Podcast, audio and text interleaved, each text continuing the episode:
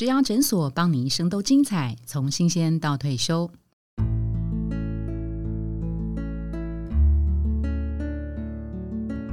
Hello，大家好，我是主持人 Pola。我们在九月份的主题呢，我们谈的是小主管的降财路。第四周，我们终于要从小主管升到大主管了，所以我们第四周来谈的主题是恭喜当副总了。我们今天很高兴邀请到的来宾呢，他是平普电子的总经理郑之航，郑总，Hello，Hello，大家好，各位听众大家好，主持人好，那非常荣幸今天有这个机会来参加这个节目，来分享一下我们过往的经验。嗯哼，那我先介绍一下平普哦，那今天郑总是特别从高雄来对吧？啊，对啊，是哦，好。呃，平埔主要的那个呃发基地是北上，就是南部地区嘛，对不对？对，没错。然后主要是做那个工业用的那个电源模组嘛，用在像是医疗器材啊、飞机啊、一些电动车、电动车啊、铁道啊这些是吗？对。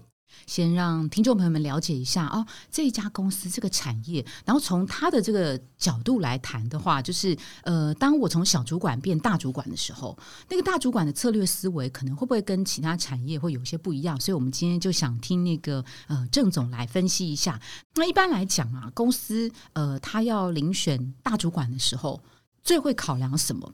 我觉得专业能力跟人格特质两者都非常的重要。然后，其实大家都知道，其实我身上的高阶主管，所谓的高。就是站在制高点的地方去看整个呃产业或整个企业怎么运作嘛，对不对？太好的诠释了，高对，是它就是高。嗯，那所以说呢，我们第一个我们要选择的人，当然就是说要有具备这样的视野，嗯，他要他要有这样的高度，嗯，他要有一些策略思维啊，或者逻辑的能力，纵观整个部门或整个公司目前的状况，然后再做接下来要做些什么，要怎么样做一些突破等等的，但是。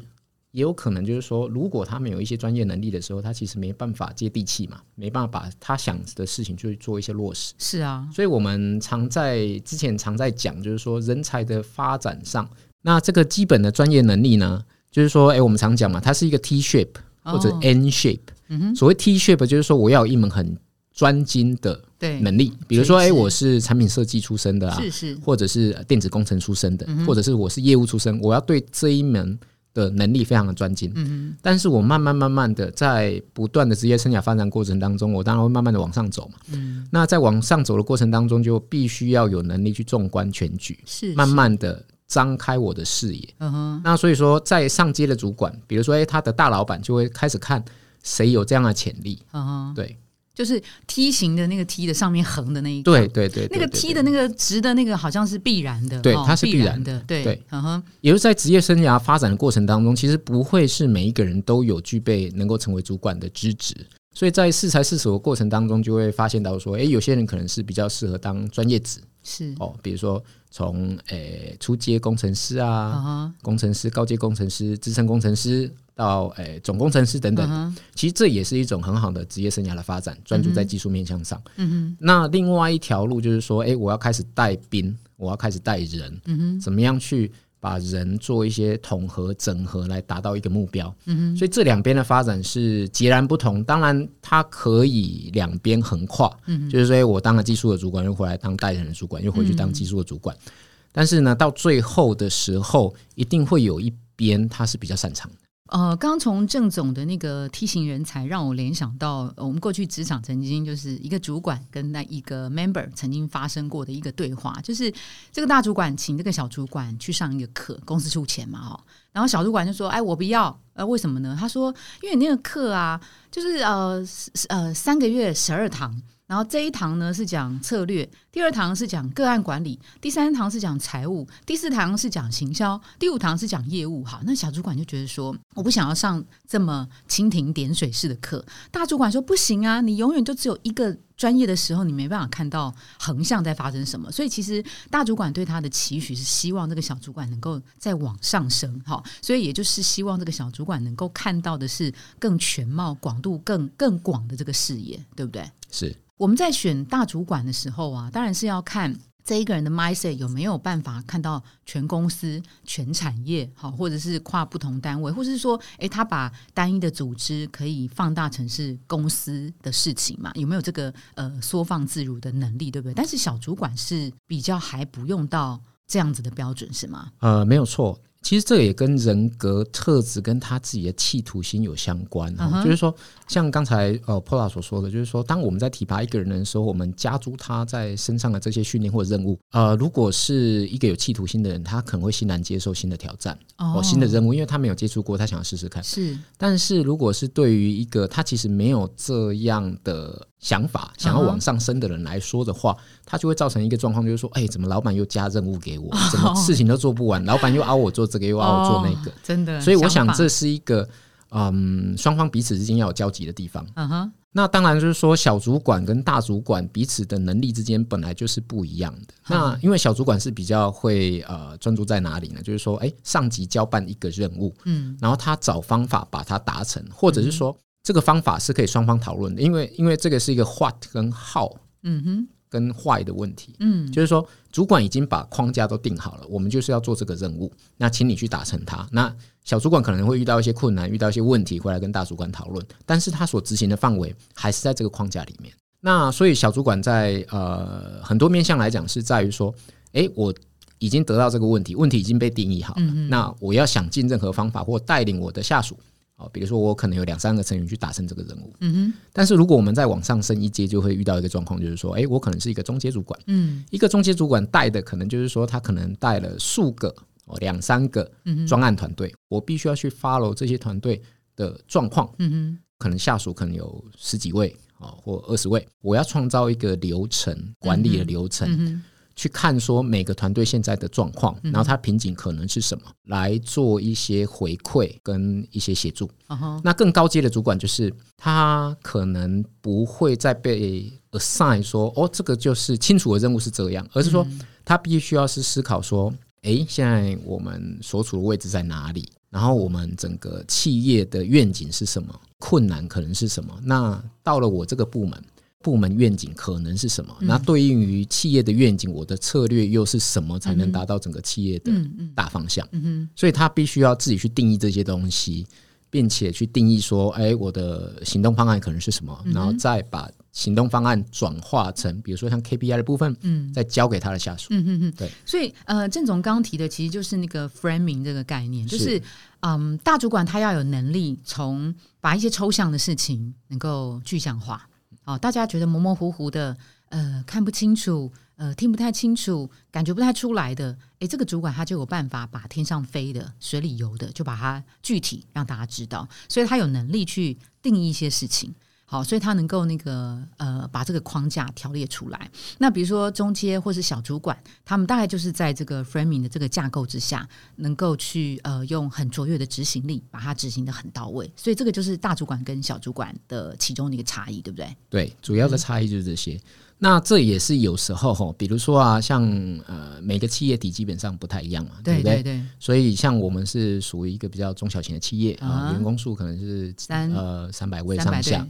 那在三百位上下的时候，他的中介主管跟高阶主管跟上千位哦，比如三五千位的中介主管跟高阶主管做的事情可能都不一样哦，或者是说我同样是经理的抬头做的事情也都不一样。是是。所以，当我们一个企业在招募经理或协理的时候，其实每一家公司其实他们的潜规则的定义都是不一样。OK OK。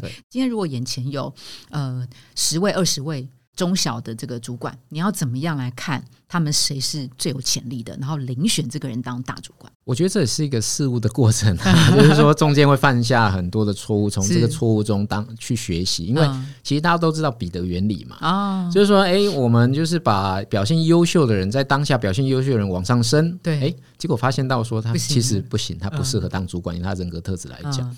其实，其实我们讲极端的例子，就是说，哎，有些人就是他心里面会想什么，就是哎，老板给我多少钱，我就做多少事嘛，我这样才是划算的嘛，对不对？哎，其实大家人格上都是这样子。我们会去判断说，哎，他是比较在意自己的投入，还是目标有没有达成？所以，就像我们企业体内部啊，我们在讨论一件事情的时候，我们其实不是在讨论这件事情有没有被做完，而是我做这件事情。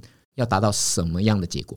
这结果才是最重要的嘛。因为比如说像我们面对客户，客户是用什么来衡量我们有没有成功？其实他可能会拍拍你的肩膀说：“哎，你们很努力，不错。”但是哎，我要的东西嘞在哪里？嗯，所以重点其实在于说，那个该被 deliver 的东西有没有被做出来？嗯，这是一个分子跟分母的问题嘛。所以我们内部就会把它称称呼叫做这是一个效益密度的问题。是所谓效益密度，就是说我分子就是一个产出嘛，嗯，那分母就是一个投入嘛。呃，在这过程当中，它的分母跟分子的状况，诶，他会不会一直在强调他自己很努力，我一直在加班，但是成果方面可能就。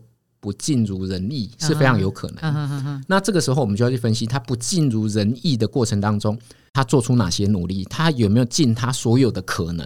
所谓所谓所有的可能，不是说啊，老板我试过了，然后时间到了，我跟你讲这个不行，还是说他看到，哎，他这个东西有困难，他可能做不出来，他事前就跟同事讨论，去找资源来解决他的问题。嗯，所以他必须要能够不断的扩大他自己的 scope。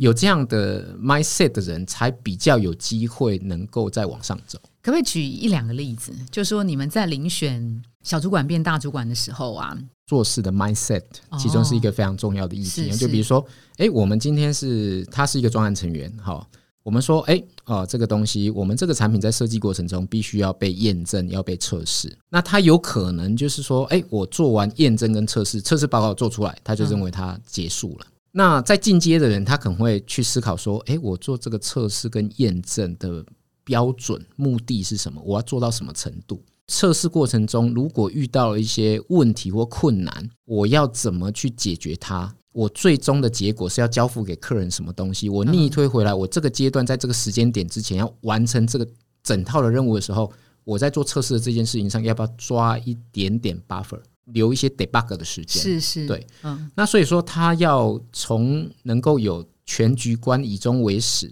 推回来，他现在在做的事情就比较容易能够达到我们的目标。那所以说，我认为这一块是非常非常重要，而不是说我接到任务我就埋头苦干。所以基本上啦，能够成为大主管的这个人啊，他能够不止多想一步，他可能多想的是第二步、第三步以及整个全貌，不是只有。做这件事情而已，其实说穿了是这样子。对，没错。如果我们有心要成为一个大主管，要发展我们自己的职业生涯，其实我们犯错是难免的。嗯，其实人的职业生涯中，如果都不犯错，表示你过度保守嘛。嗯哼。所以在这个状况之中，我们要不断的去做一些尝尝试，然后去 push 自己，去思考的远一点。对啊，其实蛮蛮长，蛮多职人一接到那个公司的任务或是主管的的的指令啊，就会马上卯起来做，不管三七二十一。这个时候可能可以建议他们，就是多先停一下，先想想看为什么会有这件事情。那这件事情对于呃部门，对于整个公司会有什么样呃不同的影响跟新的彼此的串联？先想清楚的时候，再埋头苦干也也不迟，对不对？没有错，因为呃，事情是做不完的哈。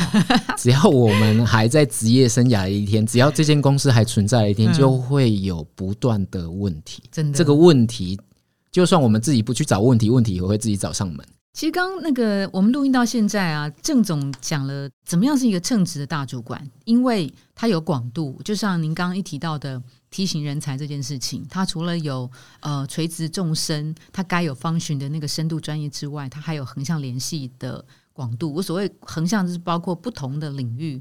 的彼此的串联，所以这个是广度。刚刚呃，郑总也提到，他不是只在乎他部门的事，他可能关心的是整个公司的事，不是只在乎他的产品的事，他可能也在乎业务的事情。所以这个就是广度的这件事情。那郑总刚刚提到的是情境脉络，指的是说，如果今天客户发生了一一些小产品的错误，比如说一个 piece、两个 piece 的这个错误，我要不要评估去解决这件事情？他可能是我极重要的潜在的客户，所以这个时候。这个主管他清楚的知道这个客户的呃贡献的程度，或是他自己的呃市场的地位，或者是呃他的产品的获利能力的来源。好，所以这件事情是呃大主管对于情境脉络的掌握能力。还有他提到的是，哎，事情永远做不完，我要先想一想。所以这件事情就是选择的问题，他要。呃，yes or no 的时候，他必须要有判断能力，他要知道怎么做选择，把他有限的资源能够 focus 在比较专注、值得他去多投入的一些事物上，对不对？没错，其实越到高阶后，选择越是重要。我们大家也常讲嘛，选择比努力重要。嗯，然后战略方向的错误，就将帅无能，累死三军嘛。因因为这个就是一个企业。大方向的问题，那所谓企业大方向，就是说我们要选择在哪个战场去做努力。嗯，所以这里有两件事嘛，选择什么战场跟努力做努力，努力就是一个执行面上的事情。所以就是说，我们必须要去辨识我在哪个战场上适合投入资源。所以这个战场的选择，就比如说是说，哎，这个战场适不适合我们？所谓的适合，就是说我有没有赢的机会？嗯，然后这个战场的大小有多大？因为我要投入资源嘛。嗯，我总不可能去说。哎，我今天为了十万台币的业绩，我投入全公司所有资源嘛？但是也要去思考，就是说这个市场会不会大到说我们赢不了？嗯，我们变成一个无足轻重的 player。嗯，但是还有另外一点重要，这个市场有没有未来性？因为我们经营一家企业，其实看的我们大家都讲永续经营，所谓这个永续就是我怎么样能够做到有机的成长。嗯哼，然后把时间轴拉远来说。我们这家企业会不断的滚动下去嘛？嗯嗯嗯经理人本身他可以自己做哪一哪些刻意的有目标的训练？呃，我觉得第一个哈，这个经理人在这家企业里面，先要去了解他目前所在位置最重要的任务是什么，然后为什么这件事情是最重要的任务？那对上层来说，或对整个企业体来说，它的价值是什么？然后对客户来说又是什么？另外一边也要去了解哦。就是以他的位置在这间公司里面的职业生涯发展来说，他的下一步的可能性是什么，才比较容易做一些准备。那我下一步往上升迁的话，我要先经历哪些位置？那这个位置的必要条件可能是什么？这样子。嗯嗯嗯嗯。所以他还要时时刻刻盘点自己，哈，不能每天在那边埋头苦干，你是没有用的。其实有企图心的人必须是这样，原因是因为。假设了我们在一家有竞争力的公司，哈，那也是极具有发展机会的公司，里面应该也会有一些同才哦，他是蛮有企图心的。那蛮有企图心的过程当中，我们如果只是默默做事，而没有被人家看到我们的贡献的话，有可能就会被埋没嘛。是是，所以在企业体当中，我们就会看到很多有些人可能就会觉得时不我与啊。哦，所以它是一个双向的沟通，就是。我们做所做的成果，我们做的好要为人所知，是是，为善要育人知嘛。真的哈，还有就是呃，在培训的这些过程当中啊，公司适不适合告诉这个人说，你就是我要培养的那个人了？因为告诉告诉他跟不告诉他，其实各有优缺点呢。嗯，对，通常你你们的做法会是什么呢？呃，我想每间公司因人而异嘛，哈。那每间公司都有他自己训练的体系，或者是说，呃，有些公司它可能会是呃完全由内部来培养，有些公司它可能会是呃以空降部队比较多嘛，哈。分享一下我们经验，或者是说，哎，我所看到的东西，哈，就是说，我认为我们要让对方知道，哎，他有潜力，但是这个有潜力。不代表就是说他一定可以坐上这个位置。怎么让他去接触不同类型的专案，或者是说有一些轮调的机会外，另外一种就是参与一些跨部门的会议，嗯或者是说呃在上层一些的会议，会不会有一些特殊的情况是你们不会告诉呃这这两位或者这三位呃可能的人选，他们即将要进入到呃公司接班人的那个阶段了？因为在呃。不告知的情况下，反而是测试他们最自然呈现的那个那个行为跟结果。呃，这要看我们现在手上有几个 candidate。如果我有复数的 candidate 的时候，当然我们希望一方面激发他的企图心嘛，但是另外一方面，我们不希望他们之间会有负面的竞争。所以我们的 candidate 如果过多的状况之下，那我们不见得会明白跟他讲，就是你们三位。所以有的时候还是会默默的在。测试进行对不对？是。那如果说我们知道说，哎，这是一个新的方选，我们有可能长出这个方选哈，那我们需要一个 potential 的主管。那这个主管可能会是某位的时候，我们就跟他聊说，哎，他对这个有没有兴趣？那他目前的 gap 可能是什么？那我们要不要一起来让这件事可以成功？这样子。嗯哼。最后啊，在那个呃节目的尾声，我们就进到粉丝敲完。那那个因为今天郑总从高雄来，我觉得请他来回答那个粉丝敲完的题目，我觉得也很经典哈。我们在一零四之牙诊所的网站上面呢，有粉丝来问这个问题，他的题目是：哎，他在竹科。的半导体工作了五年的时间，那呃，他想听听看，建议他回高雄工作吗？我先解释一下他的背景哈，他目前主要做的职务是制程规划，那年纪大概在二十六到三十岁左右哈。那他之所以会问这个问题，是说因为最近嗯，台积电这个大厂又要到高雄去设厂的这个新闻，其实有让他觉得很心动啦。他的呃过去的大学跟研究所都是在新竹，所以其实新竹这些学校当然就毕业。直送主科了。那他其实是从那个半导体的设备厂商，从菜鸟工程师做起。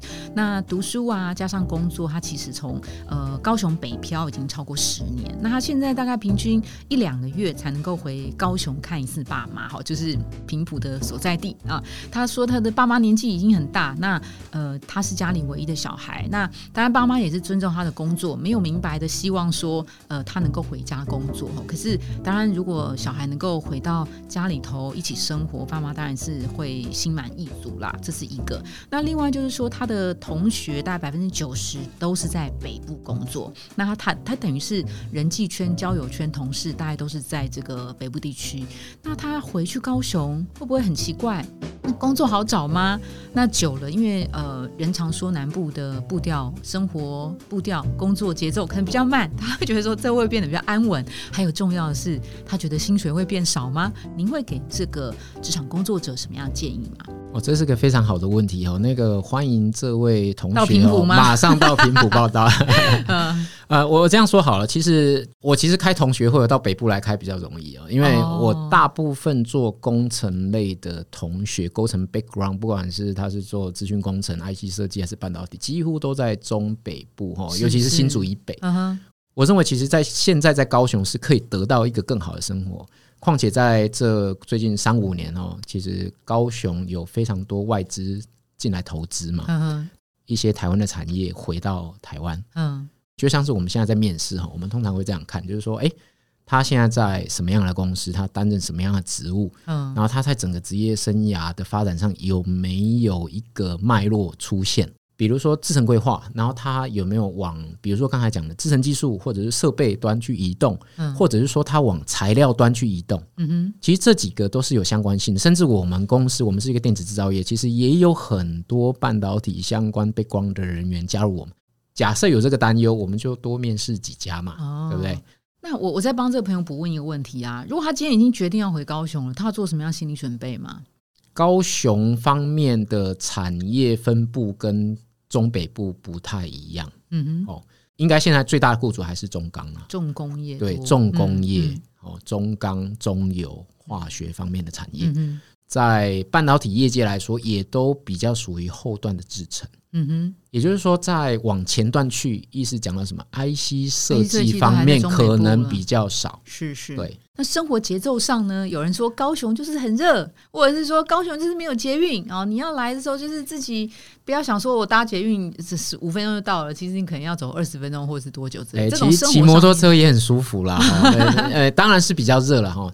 那也都需要一段时间去适应。但是我也遇到很多朋友，真的回来之后，他真的离不开高雄，因为高雄生活上是比较舒服的哦。因为台北，我想台北是真的是一个好地方，嗯，但是高雄来说，比如说，哎，我们晴天的时候比较多嘛，对不对？